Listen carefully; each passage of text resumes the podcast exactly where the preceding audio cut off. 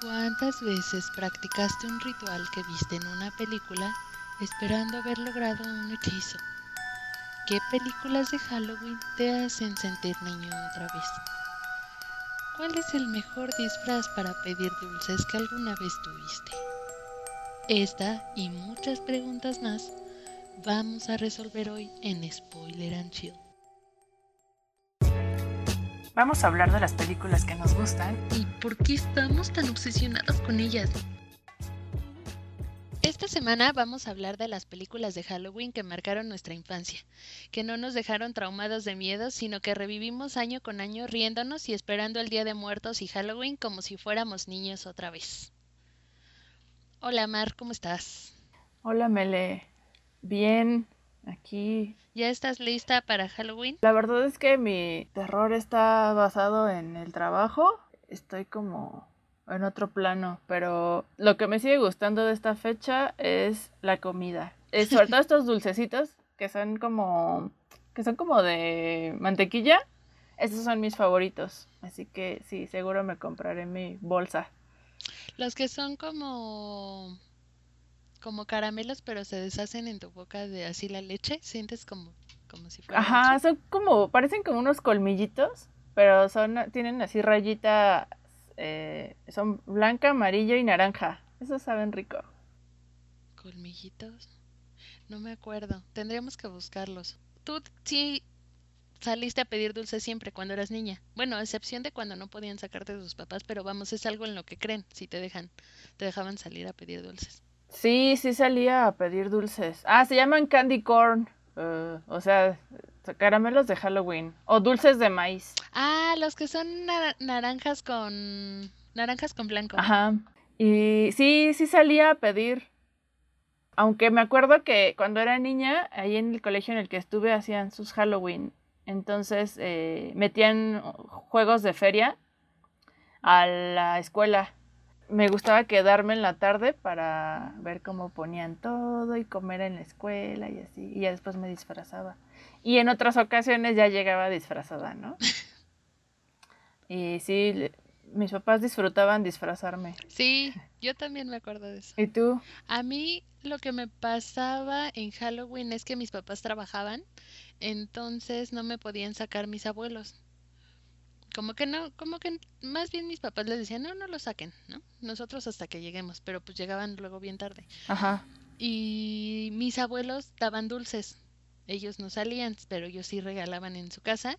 Y entonces mi abuelo iba a la Ricolina y compraba muchas bolsas de dulces. Okay. Toda la como, como ese día no tenías clases, Toda la mañana hacíamos bolsitas de dulces con mi abuela y no sé por qué, no sé si los compraba mi abuelo o se los regalaban por comprar por mayoreo, pero le regalaban libros de colorear de Halloween y nos los daba obviamente a nosotros y estaba bien padre, a mí me gustaba mucho, fíjate que no me siento traumada por no haber salido tantos años a pedir dulces, porque hacer eso de hacer las bolsitas de dulces y colorear los libros no sé, me acuerdo y me da mucha felicidad. Y obviamente nosotros nos quedábamos con una bolsa grande de dulces porque no podíamos salir a pedir, ¿no? Ah, y disfrazarme en la escuela también, sí recuerdo eso, pero nunca me ha gustado 100% disfrazarme porque no teníamos mucho presupuesto y siempre me chocaba como me disfrazaba mi mamá, porque era, me decía, estás disfrazada de muerto y nos pintaba nada más así como mujeres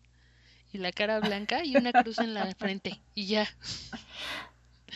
Era Eso es todo, mamá. Tal vez por eso recuerdo con más cariño regalar dulces que ir a pedirlos. Pero si llevas a si llevas a, tu hijo a pedir dulces, eh, ¿sí te aplicas con los disfraces o, o también le aplicas la de toma y listo?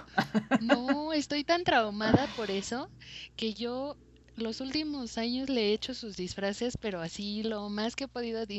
El año, hace dos años le hice uno de los cazafantasmas, pero hasta me desvelé pintando la, la mochila donde llevan su atrapa fantasmas y le y este le tomé las medidas para coserle el, yo no lo cosí lo cosió mi suegra pero para coserle el disfraz de el trajecito y con un tubo de la con un tubo de la lavadora era así como el tubo con el que jalan a los fantasmas ah, qué padre. sí sí estoy muy obsesionada porque sus disfraces salgan bien de tanto que no me gustaba a mí mis disfraces. Pues yo recuerdo que me disfracé de bruja. Tengo por ahí una foto de, de disfraz de bruja, así de muy chiquita como de preescolar. Este, de diablo. Es que creo que mis papás me disfrazaban de todo. Más que, más que la celebración de Halloween, la verdad es que me gustaba mucho eh, disfrazarme. Pero la última, de esta ocasión que, que me disfrazaron de diablo, asusté a mi mamá. Porque mi papá me pintó toda la cara de rojo. Porque tenía unas pinturas como de. que usaba para. O sea, que eran para la piel. Y la cara estaba toda roja. Entonces, en esa foto salgo así como con cara de malvada. O sea, estaba yo muy feliz de, estar disfrazada de diablo. y me gustaba mucho asustar a los demás. Creo que también de niña y todavía ahora sigo siendo muy catarrita. Entonces sí me encantaba ver cómo se asustaban. También tenía una máscara como tipo de Scream, pero fea. Y sí, asustaba a mi mamá. Y para mí era muy divertido a tu mamá en la sala así de, Marta, ya deja de jugar a que espantas. Y tú así, no estoy jugando. Detente, Marta, deja de verme así. Qué miedo, Marta. Sí, es que en esa foto donde salgo vestida de diabla es como ah, hice como la cara de yo soy Darks no ah. puede ser Darks. Ese video por momentos más que risa sí, la primera vez que la vi sí me dio miedo. Que sí me estaba afectando. Sí, y no sabes si es hombre o mujer, pero lo sigues viendo. Así de, no sé qué pasa, pero... Y bueno, pues otra de las... Otra de las cosas que recuerdo de, de estas fechas de Halloween en mi niñez, pues son estas películas que eran como más tirándole a comedia por lo mismo de que mis papás no me dejaban ver películas ni de terror, ni de violencia, ni nada como que me afectara a mi infancia. Eh, entonces, creo que también por esa misma razón no soy tan fan de las películas de terror o si las veo me asusto demasiado. Sí, no estás acostumbrada. A mí tampoco me dejaban ver películas de terror. Entonces mi selección es muy mediocre. Creo que eh, en ese caso creo que soy más experta en películas de, de, Halloween que no dan miedo que en películas de terror porque no, no me gusta esa sensación de... No es tanto el momento de ver la película, sino cuando acaba. Tengo todavía ese pensamiento infantil que viene a mí que me dice, pero ¿y si sí es cierto? Entonces no, no las tolero. Sí, y si se te aparece ahorita que voltees hacia atrás, ¿no? Así de ¡No! Sí. Sí, ya sé que estoy ¿Y no mal. Te pasaba que después de verla, después de ver la película, siempre volteas a, a los lugares oscuros? O sea, ¿qué estás buscando que te pase? Estás platicando y te empiezas a voltear así como. Sí, o sea, es como si regresaras a cuando eras niña y eras como más eh, sensible y también indefensa. Y yo recuerdo que en la casa de mi abuela este, había una, mm, hay una escalera. Siempre estaba la luz, casi siempre estaba la luz apagada. Tú subías las escaleras y estaba el baño. Entonces, cuando yo subía sola al baño, me gustaba prender la luz y subir. Pero después para bajar, pues tenía que apagar la luz del baño y ya estaba oscuras. Entonces me bajaba corriendo. O sea, cualquier ruido era así como de no, y tenía que bajar rápido, rápido, rápido. Y sí, cuando volvía, la última vez que volví a, ver esa escalera, sí me acordé así como no. y, me ocurrió lo mismo. Ya estaba grande, obviamente. Luego apago la luz rápido cuando todavía tenga luz y me bajo rápido. O sea, no. No, no, no, no, no. Entonces sí me quedé muy traumada con lo muy poco que he visto de terror. Ay, pues vamos a empezar. La primer sugerencia que tenemos, y creo que en esta la menciono porque coincidimos, es la de jóvenes brujas. Así es. Cuando yo era niña y veía jóvenes brujas, no la veía completa. Porque cuando empiezan a ser malas las amigas, ya me empezaba a dar miedo. Entonces ya en esa parte ya le decía a mis papás, bueno, ya cámbienle. ¿No? Porque ellos, ellos sí eran como más de ¿segura que la quieres ver? O entonces solo quería ver el principio o solo le decía, ah, bueno, nada más el principio. Y ya le cambiaban al final porque me daba mucho miedo cuando la, como la más mala de todas. Ay, sí, la de la boca que es muy grande Que es Fairuza, ¿no? Se ve súper tenebrosísima. Sí. tiene un nombre súper raro. Mm, Fairuza Balk. Nancy. Nancy, Nancy se llama. Bueno, esta Nancy cuando se vuelve mala, hoy no me daba un terror y luego yo me acostaba en la cama y veía hacia arriba y sentía que iba a venir así encima de mí como cuando flota para para matar a Sara. Así sentía yo. Ay, no, horrible. Pero quería ser una, quería ser una bruja. Te empieza a mover porque está un poco revuelto lo que te dice la película, porque hay los poderes de las Wiccans, ¿no? De estas brujas que que son buenas y que están conectadas con la naturaleza, pero también hay otra cosa, porque esta bruja, que es eh, Nancy, tiene ahí como que algo medio malo y empieza a hacer como sus, sus, este, sus hechizos como para controlar a la gente a costa de su voluntad. Entonces ahí ya no está tan padre, entonces no sabes qué hacer, ¿no? Porque es como que uno de los primeros encuentros en la o sea, bueno, de nuestra infancia con las brujas, pero según ya en serio. Sí, es que ya, es que ahí no, no, no nos explicaron que para manejar la magia también tenías que tener un control emocional, un trabajo emocional, haber ido a terapia para no lastimar a otras personas. Pero sí, fíjate que no sé si fue por esa película, pero yo desde niña estaba súper obsesionada, no sé si ya se me quitó, yo creo que ya se me quitó, pero hasta una adolescencia bastante avanzada, eh, tenía una obsesión por ser bruja, o sea, por saber de eso. Punto que no lo iba a poner en práctica, pero yo quería saber, saber si era real, si se podía, si... Y entonces cuando, cuando mi hermana y yo veíamos esa película, porque pues mi hermana y yo tenemos casi la misma edad, entonces pues pensábamos más o menos. Según practicábamos, nos aprendimos el, ya ahorita ya no me acuerdo, el de flotar como pluma y no sé, el que queríamos ver si flotábamos de verdad. Y luego yo encontré un, un reportaje en una revista sobre esa religión wicana. Y estaba yo así de si se puede, es real, cuando sea adulta me voy a volver así de esa religión porque no me dejaban. Yo creo que mis papás se espantaron y era así como, ya no le hagas esas cosas. Y ya después llegó Harry Potter a mi vida y salvó todo. Ya te imaginabas así tocando, tocando flores y este floreciendo y abriendo sus pétalos. ¿Sabes qué me gustaba? Me gustaba esa onda como de que todo tuviera flores también y que, que usaras esencias. Tal vez eso se traduce, tal vez eso se va a traducir en nuestra edad madura cuando seamos de esas señoras que, que hacen feng shui o que ponen sus inciensos para limpiar las vibras y usan cuarzos y así. Yo sí me veo, la verdad. Todo fue culpa de jóvenes brujas.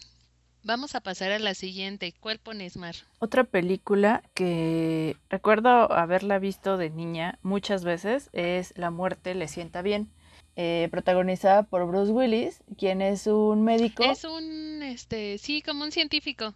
Es un cirujano plástico. Tiene una prometida eh, y la deja por otra pareja. Y estas dos mujeres son Goldie Hawn y Meryl Streep. Son rivales, se descuidan. O sea, ellas son unas mujeres eh, súper vanidosas. Y la cosa es que em, estas dos mujeres empiezan a tener una crisis por su edad que ya no están tan chavas, quieren mantenerse jóvenes. Entonces, un hombre misterioso le da una tarjeta que es de un centro para someterse a, una... para conocer un elixir que le da vida. Como una sustancia para mantenerte joven. Para tomar un elixir que le da vida ah, y juventud. Lo beben y con eso eh, rejuvenecen. Y todavía siguen con su rivalidad. Ernest con el tiempo tiene que cuidarlas, porque entre ellas empiezan a, querer eh, matar. Así que Ernest se encarga de componerlas. Es que ellas eran enemigas, ¿no? Pero ellas ya son eternas, porque ya tomaron el, elixir, por lo que cada vez que ellas intentan eh, matarse, Ernest se encarga de restaurarlas, pero las empieza a restaurar como tipo maniquíes. Entonces cuando ellas, digamos que cuando ellas se despostillan, se les levanta la piel y se les ve de abajo así como gris. Su piel parece como látex y así es como él las empieza a restaurar. Bueno, él, él decide que este no quiere, él, él tiene la opción de poder tomar también ese elixir, pero él decide que no, entonces él muere. Quiere compartir la eternidad con ellos, con ellas. Y lo bus y, van al, velorio estas dos mujeres eh, y ya van todas este deformes. Entonces, a mí esa película, pues no, obviamente no me daba miedo, pero lo que sí me causaba mucha gracia era ver cómo se caían, porque mientras se caen, eh, se destrozan cada vez más y quedan cada vez más deformes y feas, pero ellas siguen intentando arreglarse entre ellas. ya están así como cayéndose a pedazos. sí, a mí también me gusta, pero me gusta, me gusta más ahora que soy grande y le entiendo las referencias, porque cuando era, cuando era niña siempre pensé así como, pues ya que se mueran, ¿no? O sea, que se hagan viejitas y ya. o sea, no ve, no entendía esa frustración de querer seguir siendo joven hasta ahorita que ya tengo 30 y ya me siento así de, ah, las entiendo, ya veo por qué. Pero cuando era niña sí me daba un poco de como de morbo, no sé por qué, la parte donde está una ya con un hoyo en la panza y le pasan la mano y yo decía así de, pero, o sea, lo quería seguir viendo, pero me daba como asquito. Y creo que con la mayoría de las películas de Halloween, así que vi en mi infancia, que no me daban miedo, me pasaba lo mismo. Sentía que me daba asco, pero, o como desagrado, pero quería seguirlo viendo. A mí me gustaba, pero no, nunca la vi completa porque mis papás decían que no debía verla, que no era para niños. Pero me acuerdo que la sacaban seguido en la tele ya la vi de grande y realmente no es tan incorrecta ni nada. Tal vez no querían explicarme porque yo siempre he preguntado, pero ¿por qué eso? ¿Pero por qué eso? Entonces tal vez mi papá un día se le hizo más fácil decirme, no, no, no, es para adultos. Y ya no la veía. Y además sale con nuestra diosa de todos los tiempos, Meryl Streep. Sí, pues sí, esta, en esta película sí se ve muy, muy guapa. O sea, tiene como que varios vestuarios que hacen que se vea todavía más guapa. Yo creo que estaba en el clímax de su imagen. Porque en el de su actuación jamás ha decaído. yo, yo soy una Mary, yo soy una Mary Lieber. Me siento como el capítulo de Modern Family cuando le dice de que rentó mamá mía, una mamá de así de una guardería de a Cameron, le dice, creo que Meryl Streep no fue una buena elección para ese papel. Y Cameron, ¿de qué habla? Meryl Streep podría ser Batman si quisiera. y lo haría bien. o sea, si lo notan, realmente no me gustaba el terror, no me daba miedo ni nada. Simplemente quería, de, entre lo oscuro que podría ser, eh, X película, me gustaba mucho encontrar como esas partes que me causaban gracia. y listo. ¿Qué otra película tienes? Es que te digo que yo estoy, yo sí estoy bien obsesionada. Bueno, o sea, yo recuerdo a mi yo de la infancia y estaba muy obsesionada con las brujas. Yo de verdad quería ser una bruja. Y no ayudó Hechizo de Amor. Hechizo de Amor me hacía sentir tan bien porque yo decía, ah, es que somos mi hermana y yo. Es que de verdad fue como una época de oro para mi hermana y para mí porque tuvimos una revelación. Cierto, son hermanas. Sí, y entonces éramos, era como nosotras dos, o sea, yo era como tranquila y no te metas sin problemas y así. Como Sandra Bullock. De Sandra Bullock, exacto. Y mi hermana era Nicole Kidman, que por cierto, esa película Nicole Kidman se ve como una diosa. Creo yo que se ve sí, está súper guapa. En este en Hechizo de Amor. Y lo que me gustaba es que tienen esta onda de magia también de la que hablábamos con jóvenes brujas, que parece como wicana porque hacen sus hechizos como con hierbitas y con hacen como versos para invocar cosas y así, entonces eso se me hacía muy similar, entonces dije, bueno, si salen tantas películas debe ser cierto. Pero mi, mi yo de 10 años pensaba que era bastante creíble esa situación. Pero también me gustaba la relación que tenían con sus tías. Ay, es Esa onda de que les pasaran su conocimiento, es lo que te digo, para mí se me hacía como, wow, es ancestral. Es algo que todas las mujeres debemos saber. Sí, es que está como, es como muy, como una onda muy, eh, como de hermanas, matriarcal. Que, ay, qué padre convivir así todas todas las mujeres que nos una ese tipo de actividades. Sí. Y aparte sale Stoker eh, Channing, que quien fuera Rizzo en Vaselina. Y me encanta verla. Es que, es que se me hace una actriz que a pesar del tiempo sigue manteniendo su rostro así como muy parecido como era en Vaselina. Me imagino que ya se debe haber hecho cirugías. El reconocerla en otras películas, además de Vaselina, era así como, wow, Rizzo. Y bueno, ahí sale de tía. Sí, y también me gusta mucho, ahora que soy grande, cuando era niña no las reconocía, pero sale de una de las hijas de Sandra Bullock, sale Evan Rachel Wood, así súper chiquitita. Y eh, yo soy muy fan de Evan Rachel Wood porque sí la he visto como en muchas películas que no sabía que era ella.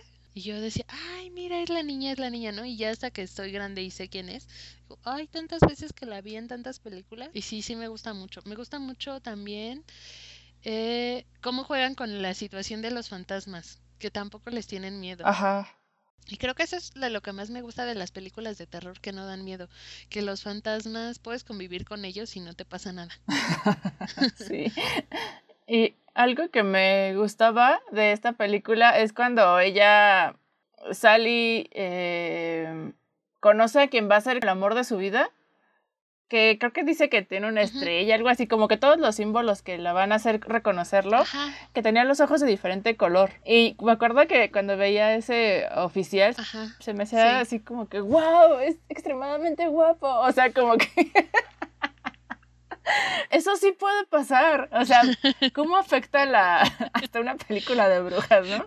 A nosotras como eh, mujeres yo pensé, ay, qué padre encontrar a esa persona tal cual como, o sea, la persona que está exactamente hecha para ti y va a ser así y así. Y me daba miedo el, el galán, el que, el que entierran, que después crece un rosal ahí donde lo, lo esconden. Como esa onda de convivir sin espantarte por el fantasma, pero lo que espanta es su maldad, porque a mí, por ejemplo, lo primero que me chocó es que golpeara a Nicole Kidman. Sí como sin ninguna razón, porque uno como niño piensa, ah, pues sí, le pegó porque se portó mal, ¿no?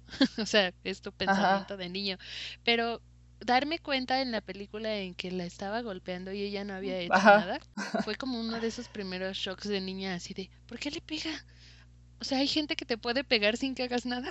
Y eso me daba miedo de la película. O sea, hay gente así de mala como ese señor. Y después... Sí, que se, que se pone loco. Ajá, cuando las ataca a las dos en el carro, que es cuando terminan pues matándolo. Yo también lo pensé y dije, pero pues la otra ni tenía nada que ver, ¿no? La hermana, ¿y por qué también la, la trata mal a ella? Sí fue de esas primeras nociones del mundo real que no, no había caído en cuenta, pero sí, eso era lo que más me daba miedo de la peli, que él fuera tan malo.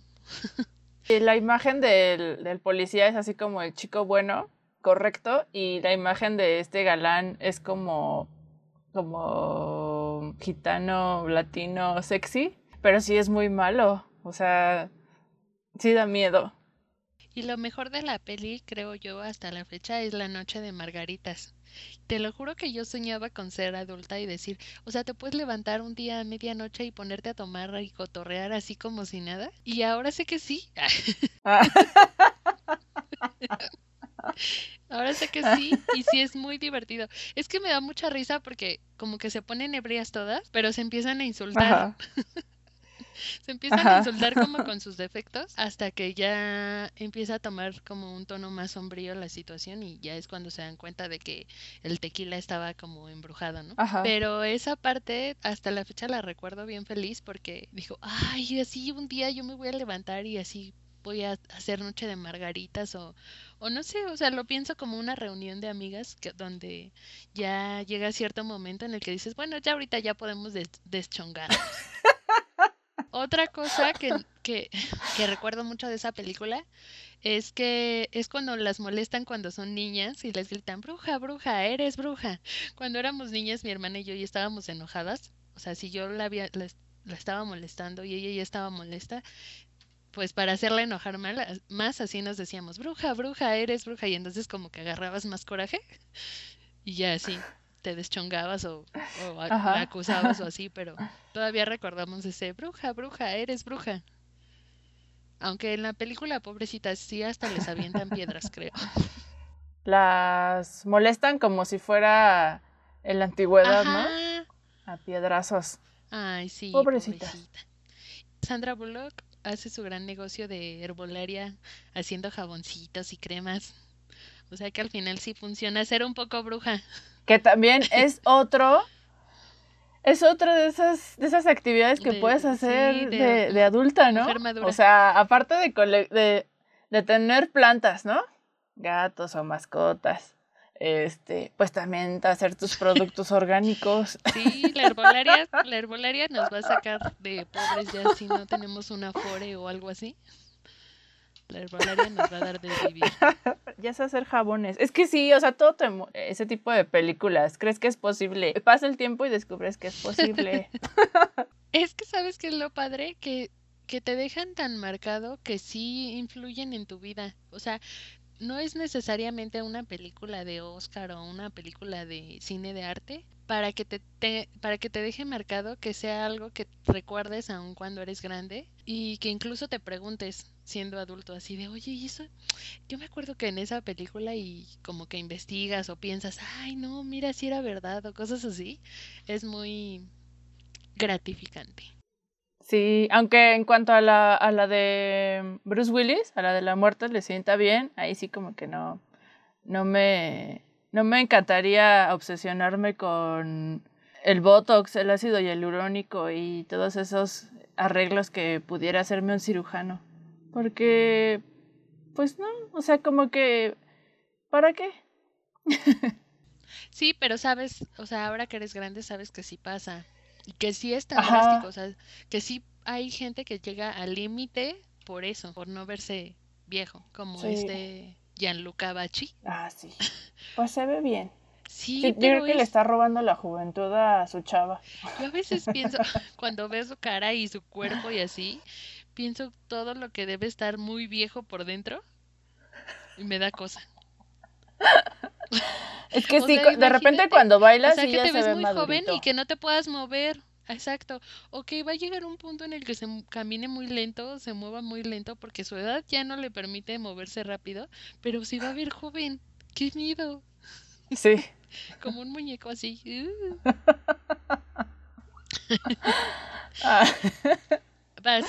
A ver. ¿Cuál es la siguiente peli La que sigue es Los Locos Adams. ¡Eh! Son dos partes. Esas son las que más me gustan. Las, las adicionales me parece que no debieron existir. Ni siquiera la animada que salió hace poco. No la he visto. No me llama. La verdad es que... yo tampoco, pero no me llama. Ajá, la verdad es que me quedo mucho con... ¿Largo? no, el bueno, sí, el reparto eh, con Angélica Houston, Raúl Julia y Cristina Ricci chiquita. Cristina Ricci chiquita es lo mejor de lo mejor. A mí siempre Pericles me ha parecido muy tierno y Merlina muy malvada, pero divertida y cruel. Eh, me acuerdo mucho de esta escena en la que en la que el niño se enamora de ella el, el del campamento, donde les cantan la de Kumbaya, señor. Porque, para que se calmen, ¿no? Y entonces le dice, pero si alguien diera todo por ti, que te honrara y te dijera cuánto te ama y no sé qué, ¿qué sentirías? Y Merlina le dice, sentir lástima. O sea, es muy malvada y él está dando todo su amor. Pero son un poco como los papás, ¿estás de acuerdo? Porque a pesar de que esta Morticia quiere, sí se ve que quiere a, Homero, aún así el que se desvive por ella es él, o sea, el que siempre está así como diciéndole, oh, cara mía. Y me encanta cuando, me encanta que ves su mano así toda, cuando era niña. Ah, sí, yo quiero a alguien así. Yo quiero a alguien así que ponga así mi mano y que me haga cara mía. Nuestras referencias de amor. sí. A mí la que más me gusta es la 2 porque es cuando just, creo que es cuando justamente van al campamento y es cuando eh, trata de la loca esta ¿Qué es Joan Cusack? Esta Joan Cusack, ajá, pero ¿cómo se llamaba? Debbie. Debbie trata de Debbie. ah, sí, Debbie. Trata de ligar al tío Lucas y separarlo de su familia. Y está bien loca, sí. Y como todas las veces que intenta matarlo, a mí sí me traumó cuando le avienta, creo, el radio. Ay, sí, pobrecito. Me daba como mucho miedo, pero él le da, le hace cosquillas, ¿no? Piensa que le quiere hacer cosas.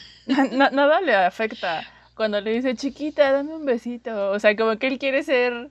Él, él, está muy emocionado porque ya conoció el amor y quiere ser como su hermano, pero, pero Debbie lo odia y lo quiere matar porque quiere su dinero. Sí, porque era la viuda negra, ¿no? Está loca. Y ya había matado a muchos este millonarios. De la 2 es, o sea, como que en mi top primero es la 2, es el campamento, es Debbie y el tío Lucas, y cuando se vuelven pobres, pero no me acuerdo si ese es de la 1, que se tienen que ir a vivir a un hotel. Y está Homero así de, de que se quedaron sin su casa. Esa me da mucha mm. risa porque D2 creo que es el que descubre el misterio y va caminando por la calle como buscando ayuda o algo así. Y yo pensaba de niña, si yo viera una mano caminando en la calle, me espantaría mucho. o sea, ¿cómo es posible que vea la mano la gente y nadie haga nada? Pero sí, me gusta mucho. ¿Y qué más? También em, ah, hay una parte que me causa mucha gracia que es la de cuando el, eh, el bebé está sufriendo porque se está haciendo horrible para ellos y tiene caireles rubios. Ay, cuando sus mejillas rositas, o sea, es angelical. La, la abuela está súper este, preocupada porque no, esto es un mal para la familia. Es como un mal augurio, sí, tienen una maldición según. Ajá. Pero después, no sé si la llegaste a ver, había también una caricatura yo veía la caricatura. ¿Nunca la viste en el 5? Es que yo me acuerdo mucho de esa porque la sacaban también con la de Beetlejuice. No, no me acuerdo. ¿Llegaste a ver la caricatura de Beetlejuice? Sí, esa sí la vi. Y, ah, también, para cerrar con lo de los locos Adams, eh, no sé si recuerdas cuando hacen una fiesta que resulta que Homero y el tío Lucas anduvieron con la misma, que eran unas siamesas. Ah, ese es en la 1.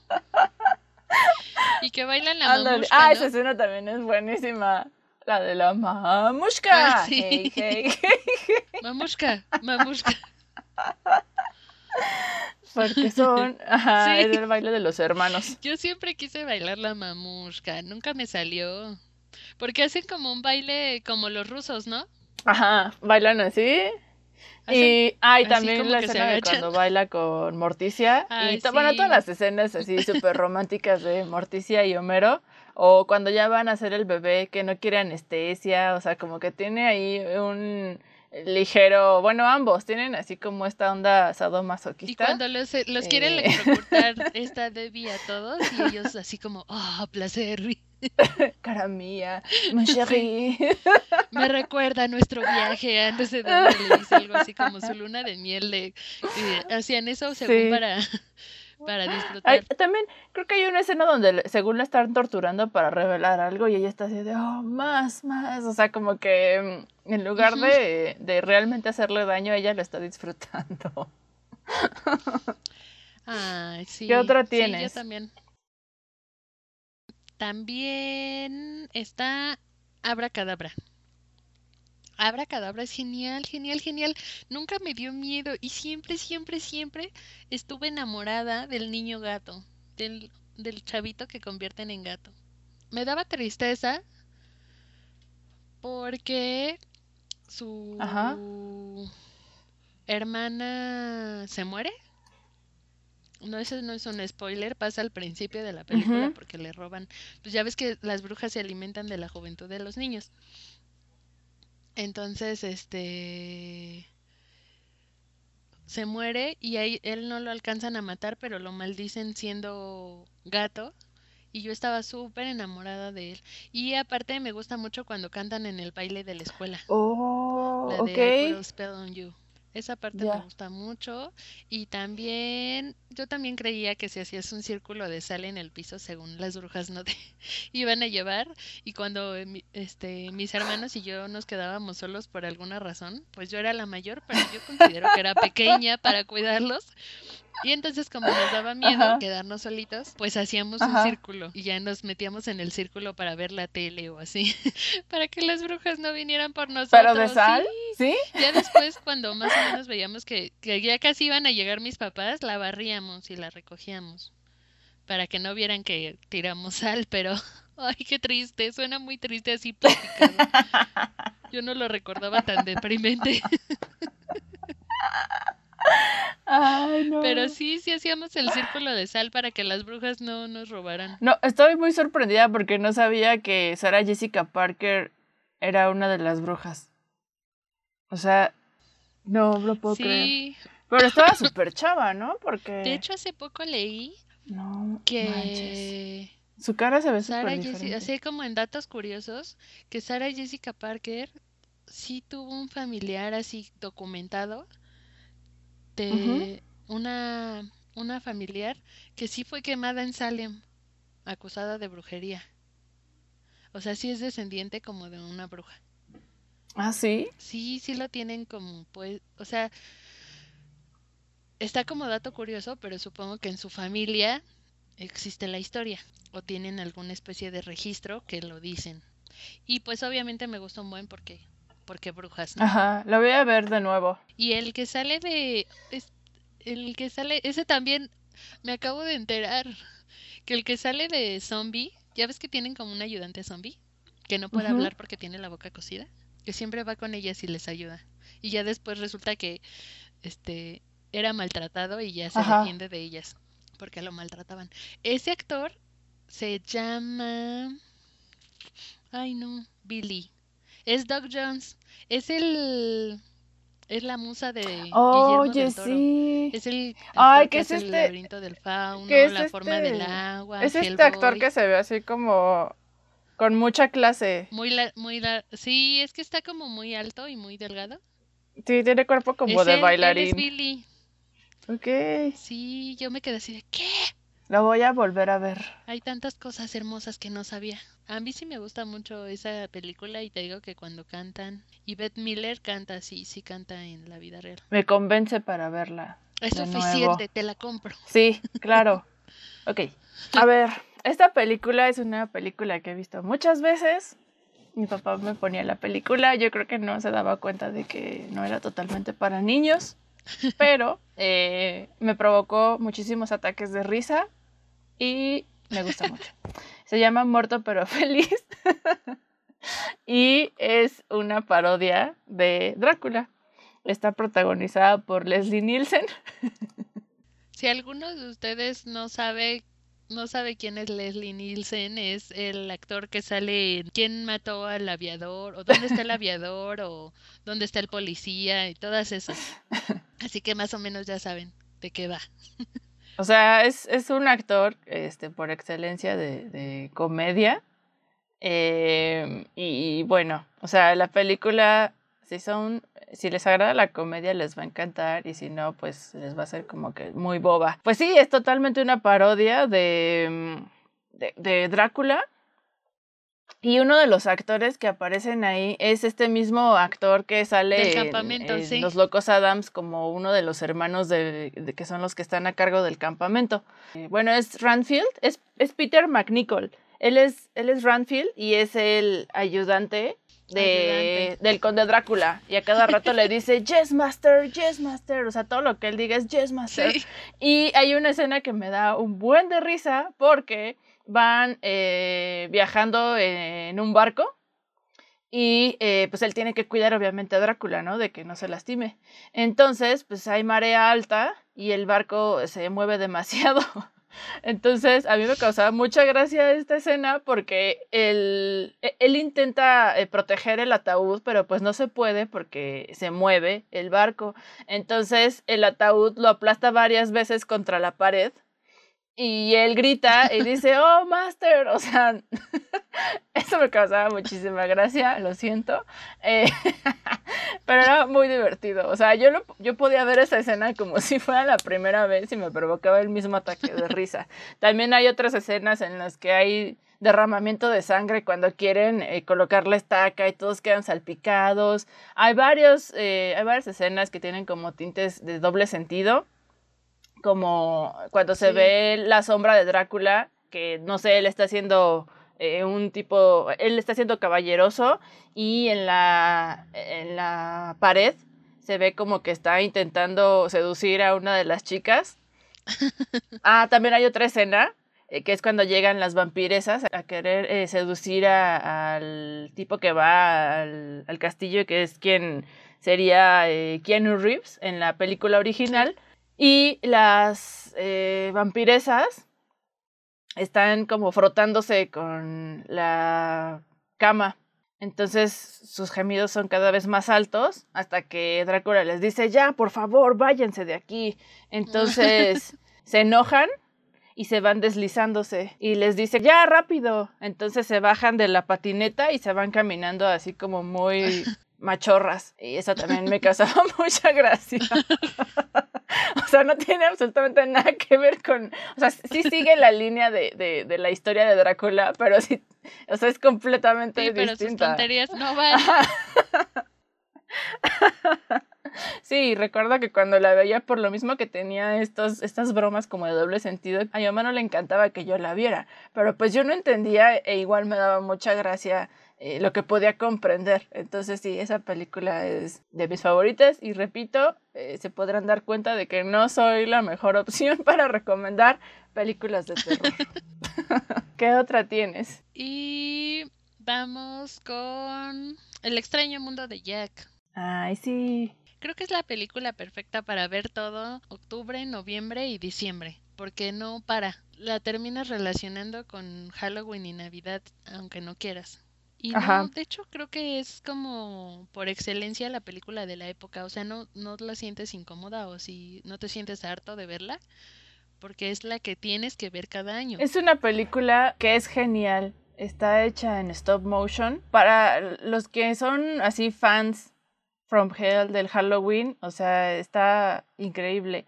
Y hay otra parte que me, me, me encanta porque hay como este lazo con la Navidad que entre Halloween y Navidad yo soy más fan de Navidad, pero cuando va al bosque y encuentra varios árboles donde puede entrar a cada uno de esos mundos, es como, ah, ¿te imaginas poder entrar a esos eh, mundos de esas celebraciones? O vivir para siempre en Navidad, por ejemplo, en, mi caso. Entonces ahí es cuando se mete y pues eh, cambia todo. Y hay unos personajes que me encantan, que ahorita no me acuerdo cómo se llaman, pero son el diablito, la bruja y el niñito de cabeza redonda, que no sé si está ahorcado o algo así. Eh, me gustan mucho porque son como unos niños súper catarritos y molestos que están eh, pues disfrazados. Sí, no, no tienen nombre como juntos, pero se llaman Lock, Shock y Barrel. Esos, eh, esos tres personajes, la forma de sus, de sus caras, o sea, cómo están hechos, me, me gustan mucho.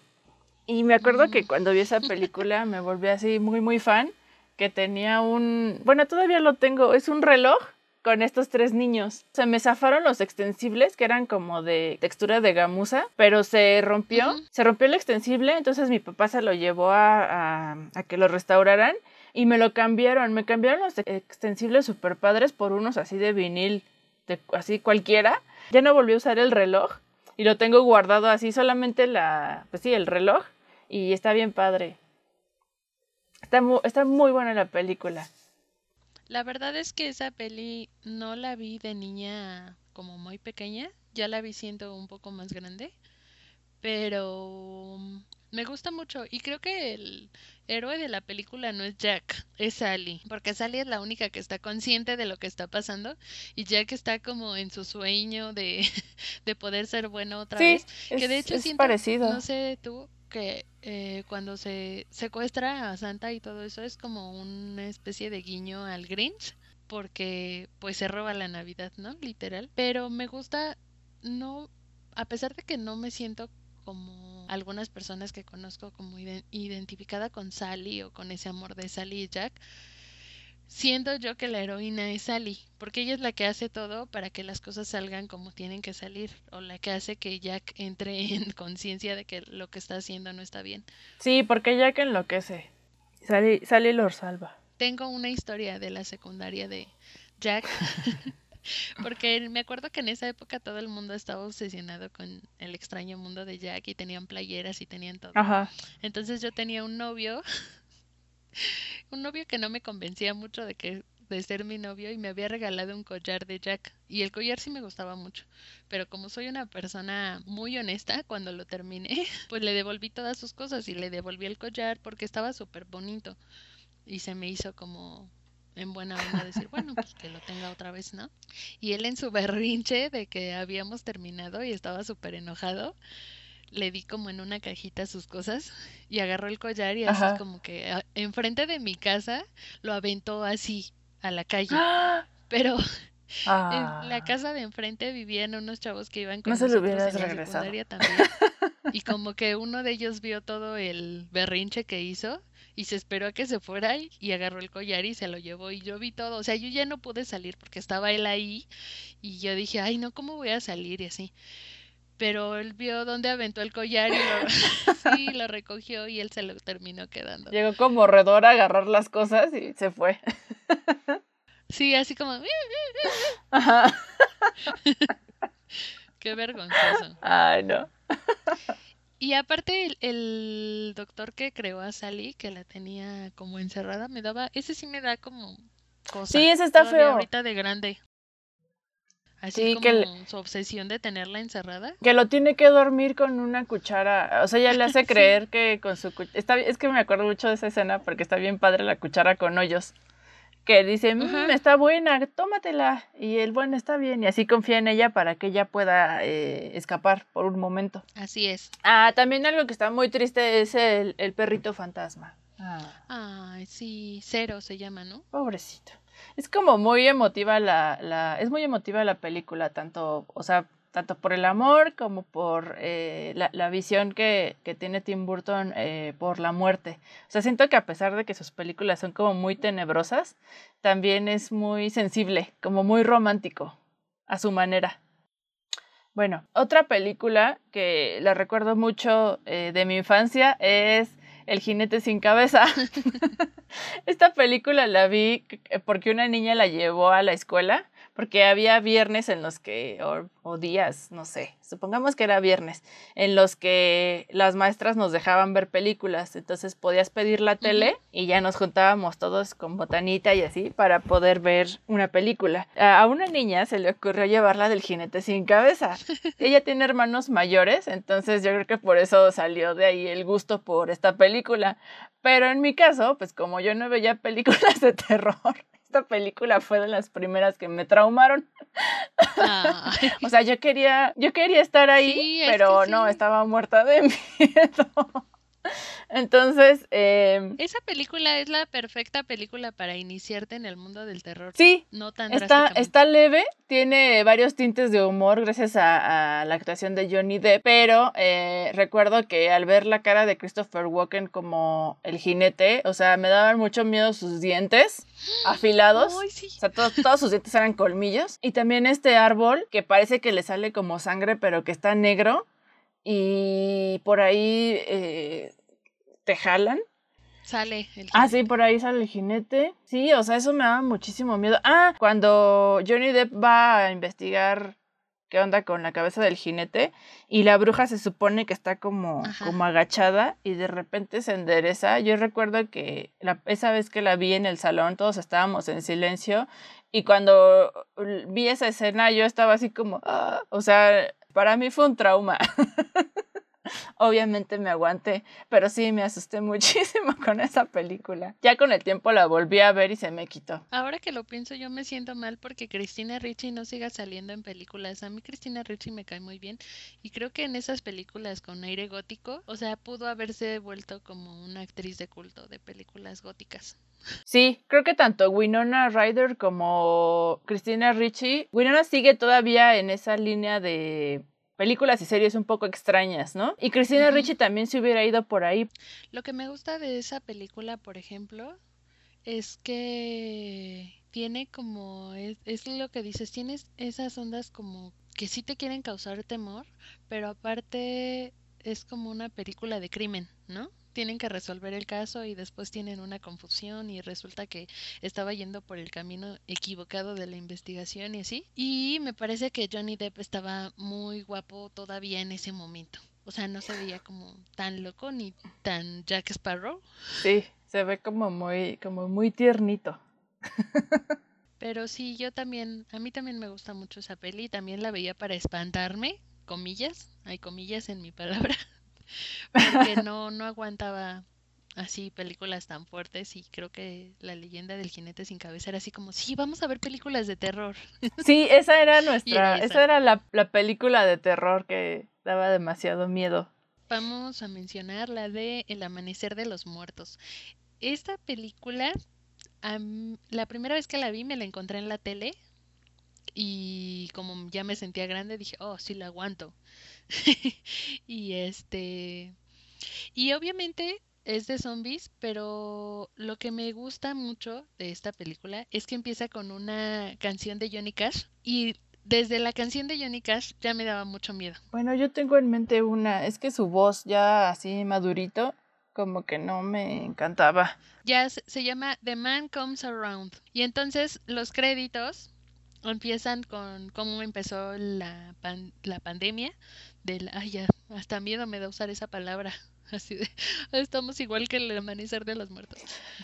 Y la, la canción habla como del apocalipsis o algo así. Los créditos así empiezan las noticias. Pero la película es muy divertida. No, es, no tiene tintes como Zombieland, que esa es la idea como que sea comedia, pero sí es esta onda tipo The Walking Dead. O se trata sobre un grupo de personas que sobrevivieron. Pero lo que más me gusta de la película es que viven en un súper. Entonces, esa es mi fantasía de niña, vivir como en un supermercado. Pero ellos se, se esconden en una plaza comercial y entonces comen en un restaurante y hacen ejercicio en el gimnasio y así. y hay un bebé zombie. Creo que de las cosas que más me enamoraron de los zombies fue estos zombies absurdos que no, este, o sea, es que son personas, un tipo de persona definido, pero que siguen siendo así en zombie. Creo que eso fue lo que me gustó porque hay un tipo que su esposa está embarazada y cuando logran entrar a la plaza, antes de entrar, pues los ataca un zombie y a ella la alcanza a morder. Entonces él según se la lleva como para pasar sus últimos días de embarazo a la tienda de bebés, justamente en la plaza, pero no deja que nadie la vea porque ella ya se convirtió en zombie. Y así embarazada como que le da de comer y cosas así. Y ya cuando va a dar a luz, nace el bebé y el bebé es un zombie. Entonces yo dije, ay Dios mío, ¿qué cosa puede haber mejor que esto? Un bebé zombie. y tú, ay, qué tierno. pues no, no me dio ternura, sí me, me gusta cuando como que está así dormidito y lo saca así así de, oh, mi hijo, y está bien enternecido, y de repente abre sus ojos y así de, ¡ay, no! sí, y como que, ¡ah! Sí, como que lo va a atacar, y ya pues sus amigos se dan cuenta de que, de que tuvo un, este, bebé zombie y los tienen que matar, pero me gusta ese escenario en el que tienen que entretenerse con cosas de la plaza en lo que ven cómo salen de ahí. Y creo que hasta juega Creo que juegan, enfrente hay un sobreviviente también que está en una tienda de armas y juegan como ajedrez o algo así desde lejos. Uno mueve una pieza y por el radio se dicen algo y ya el otro mueve la pieza y así. O sea, esa, esa onda, ¿quién iba a pensar que se iba a volver realidad? O sea, ¿cuántos videos de gente jugando en sus azoteas no vimos empezando la cuarentena? Y es, es un poco lo que pasa con todas las películas de zombies que te dan miedo, pero a la vez te da morbo saber que podría pasar, pero no está pasando y entonces estás tranquilo y no pasa nada. Ay, sí, qué horror. Pero piensas, ¿qué haría si yo estuviera en esa situación? y mira, aquí andamos. Ah. Sí, sí, sí, sí. Ay, no. Véanla, véanla y diviértanse. Bueno, esta caricatura, ¿fue película o fue caricatura? Las dos, ¿no? Bueno, pues es Gasparín. Yo creo que todos tenemos buenos recuerdos de Gasparín, que era el, fantasma amigable. Y eh, sí, es extremadamente tierno, pero todo a mí me causa un poco de tristeza porque recuerdo que tenía un VHS. o sea, a mí todo lo de terror me causa lo contrario, ¿no? Esta película era sobre el amigo, como el mejor amigo de Gasparín, que era un perrito. Y el perrito muere. Entonces para mí era muy triste. Yo me recuerdo que lloraba con esa, esa película y mis papás ya mejor me decían que ya no la viera. Era extremadamente tierna, súper, súper tierna. Se vuelven los mejores amigos. ¿Cuál fue tu episodio o tu película preferida de Gasparín? Yo me acuerdo que mis abuelos tenían un VHS, pero no me acuerdo bien. O sea, me acuerdo que lo veíamos seguido, pero no es yo creo era muy pequeña porque no me acuerdo bien de qué se trata. Ya cuando salió Casper la noventera, ay no, era increíble. A mí me encantaba verla, me encantaba ver que sus tíos fueran malos, pero que él siguiera siendo bueno.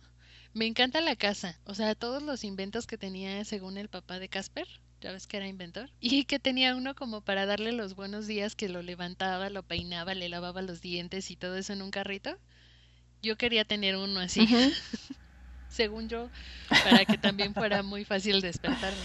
Y esta onda de cuando comen y toda la comida la tiran, me daba mucha risa, ¿no? La camaradería que tenían con el papá de Cristina Ricci, una vez más, Cristina Ricci vuelve a nosotros. Sí. Y obviamente al final, porque el niño que es Casper está súper guapo.